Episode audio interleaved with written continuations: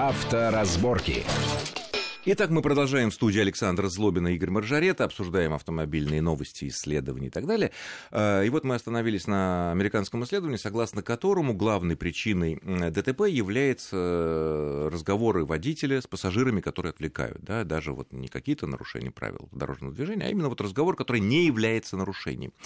И ни в одной стране мира никто не пытается это дело как-то обратить внимание и законодательно ограничить. Вот. В некоторых ситуациях разговор с пассажиром – это благо. Ну, кроме того, что это может быть умный пассажир, это может быть красивая пассажирка, это благо.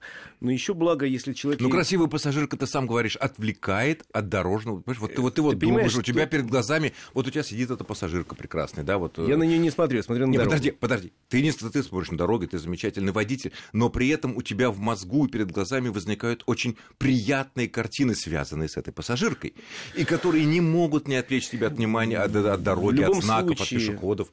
Э, согласись, что наличие пассажира – это большое благо в длинной дороге.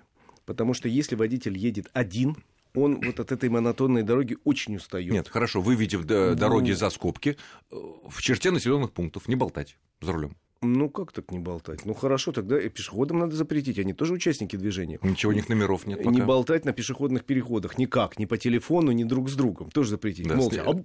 И пошли. На самом деле, невозможно человеку запретить быть человеком. Общаться с другими, это, в общем, то, что э, нас отличает от обезьян, условно говоря, и, или от каких-нибудь там, я не знаю, кротов. Вот. Поэтому общение – это главное, досто... главное счастье. Помнишь, э, Экзипери говорил, что самое главное э, богатство... Ценность человеческого общения, да. Но, да. с другой стороны, коль скоро это отвлекает от управления автомобилем, отвлекает от дороги, то что-то, наверное, как а тут надо, уже надо сделать. Потому что ведь есть водители... да, надо как-то объяснять людям, надо какие-то вкладывать в головы тем людям, которые учатся навыки, навыки, э, не отвлекая на разговоры там, э, досужие, управлять в первую очередь автомобилем, а потом уже дальше выдавать данные. Потому что если любой из наших слушателей, который давно пользуется автомобилем и водит его на автомате практически, подумает о том, что вот я сам просто у себя замечал, и многие мне коллеги говорили о том, что вот едешь и разговариваешь там по каким-то делам, по официально по закону, все по правилам, через Bluetooth, э, по телефону разговариваешь, потом приезжаешь на работу или куда-то там ты ехал, и потом соображаешь, а ты, ты не помнишь, как ты ехал. Ты ехал на автомате, ты не нарушил никаких правил, ну... ты никого там не подвязал, ничего. Ты ехал на автомате, все нормально. Но вот как ты ехал, ты Слушай, не помнишь. Ну, Потому что говорим... ты был настолько поглощен разговором законным в рамках пол, полным э, в рамках правил э, через Bluetooth, ну, что так, не запрещено. Тогда уж надо отменять радио, как бы это не ужасно звучало в наших с тобой разговорах. Потому тогда что я предложу отменить все радио, чтобы не отвлекали, да, вот, да. чтобы слушали только Вести ФМ, потому что здесь самая правильная информация и самое правильное рассуждение, в том числе на автомобильные темы. Ну ладно, следующая интересная вещь такая, смотри, опять же, из США эта новость пришла, но, мне кажется, рано или поздно тоже коснется каким-то образом нас. А, в середине февраля в Калифорнии случилась первая в истории авария с участием беспилотного автомобиля, в данном случае это был Google Мобиль, в которой был виноват вот этот вот автоматический водитель, робот. Причем э, это произошло таким образом, что, да, ну, чтобы была понятна ситуация, это машина, обычный такой Lexus RX 450, 450, который вот все перенастроен на то, что он ездит сам по себе. А, и вот он хотел повернуть направо с большой правой полосы, по которой там можно ездить, там автобус тоже ездит, но там лежали мешки с песком. И для того, чтобы повернуть направо, ему нужно было поехать чуть-чуть левее, в рамках же этой полосы, не выезжая за полосу. Дело в том, что до этого разработчики вот этих умных автомобилей, которые сами по себе ездят, они запрограммировали действуем строго по правилам. То есть вот даже в, внутри полосы как бы там ехать надо прямо. А потом после э, ряда, так сказать, сообщений, соображений решили сделать так, что все-таки элементы человеческого поведения тоже должны учитываться в этом электронном мозгу. Вот. Что делает человек в таком случае? Он подает немножко левее, объезжает эти мешки с песком, которые там рабочие положили, поворачивает направо, не нарушая никаких правил. И вот здесь он соответственно, тоже сделал немножко левее, и там, а там ехал автобус по этой полосе, который бы нормально проехал, если бы он немножко левее не подал. Ну вот они цепанулись, там, конечно, никто не погиб, там проблем никаких нет. Но это вот э, такая штука, которая, вот электронный этот мозг, вот в принципе, на твой взгляд, это повод просуждать о том, а все-таки произойдет это когда-то, чтобы будут ездить сами по себе машины. И не, и, и не то, что там КАМАЗы сейчас разрабатывают, чтобы по карьерам возить, там, да, по лесам э, бревна таскать, где вообще никого нет, кроме шакалов каких-нибудь. Нет, я так понимаю, что произойдет, причем достаточно скоро. Если говорить о реальности, то где-то после 2020 года уже активно появятся эти автомобили. Сначала на выделенных специальных полосах, видимо, пойдут грузовые какие-то. Автомобили. Грузовые сразу? Да. Так в просто... городе? Нет, ну, а, на перевозках. Да. Угу. А вот где-то к 25-му я тут присутствовал на разговоре с Карлосом Гоном, главой Рено Nissan, и он говорит, вполне реально, что к 25 году мы получим и в городах беспилотные автомобили. Наверное, так оно и будет. Но э, смотри, тут масса возникает вообще проблем непонятных, потому что правила это а, замечательно. Сразу вопрос, Игорь, вот, э, коль скоро ты говорил с Карлосом Гоном, наверняка кто-то из ваших э, коллег и журналистов задал такой вопрос. Ну, кстати, Карлос Гон — это глава Рено Nissan, да, да. чтобы понимали, что, это за, что это за уровень. Ну, АвтоВАЗ там одна из небольших компаний, входящих в Рено Nissan.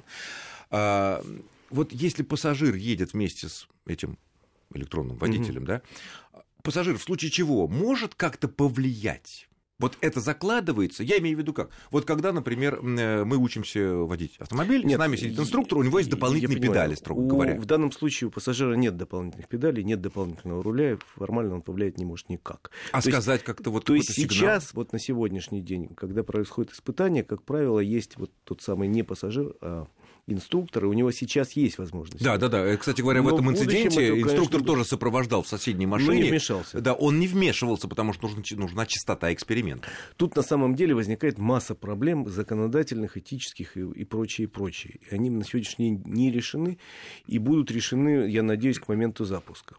Во-первых, понимаешь, вот э, машина настроена на то, чтобы 100% всегда абсолютно соблюдать правила.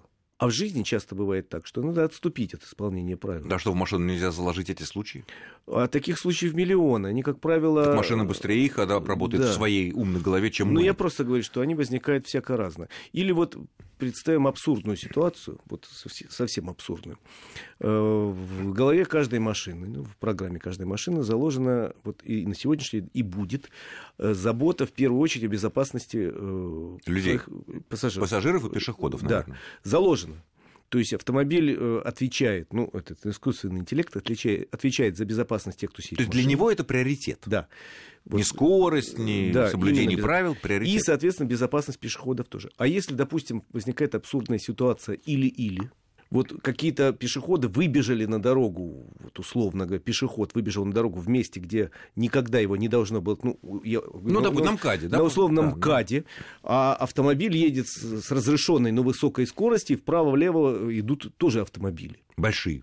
Да большие, маленькие. Вот как вот в этой ситуации будет вести себя человек по-разному. И автомобиль должен как-то вести себя. А вот как мы пока не можем, что ему посоветовать? Дави пешеходов, спасай своих пассажиров. Или наоборот, бей соседнюю машину, спасай пешехода. И с неизвестными последствиями для пассажиров. Поэтому я еще раз говорю, что ситуаций довольно много. Э, вот та, которая произошла в Америке, понятно, что не было скорости, в общем, понятно. Да, что... там 3 км в час, это да, просто э, эксперимент. Конечно. И в этой ситуации, наверное, нужно было нарушить какие-то правила, и все бы было хорошо. Ну вот, понимаешь, вот ты едешь по дороге, где у тебя знак «главная дорога», и вдруг неопытный водитель выезжает со второстепенной, не глядя. Угу. Ты ведь по правилам... Или, или человек, который считает себя слишком опытным, да. что я так и так, или меня все боятся. по правилам да. теоретически, у тебя же главная дорога. Да, главная, ничего не знаю. И ты фи... бьешь его в бок, так что ли?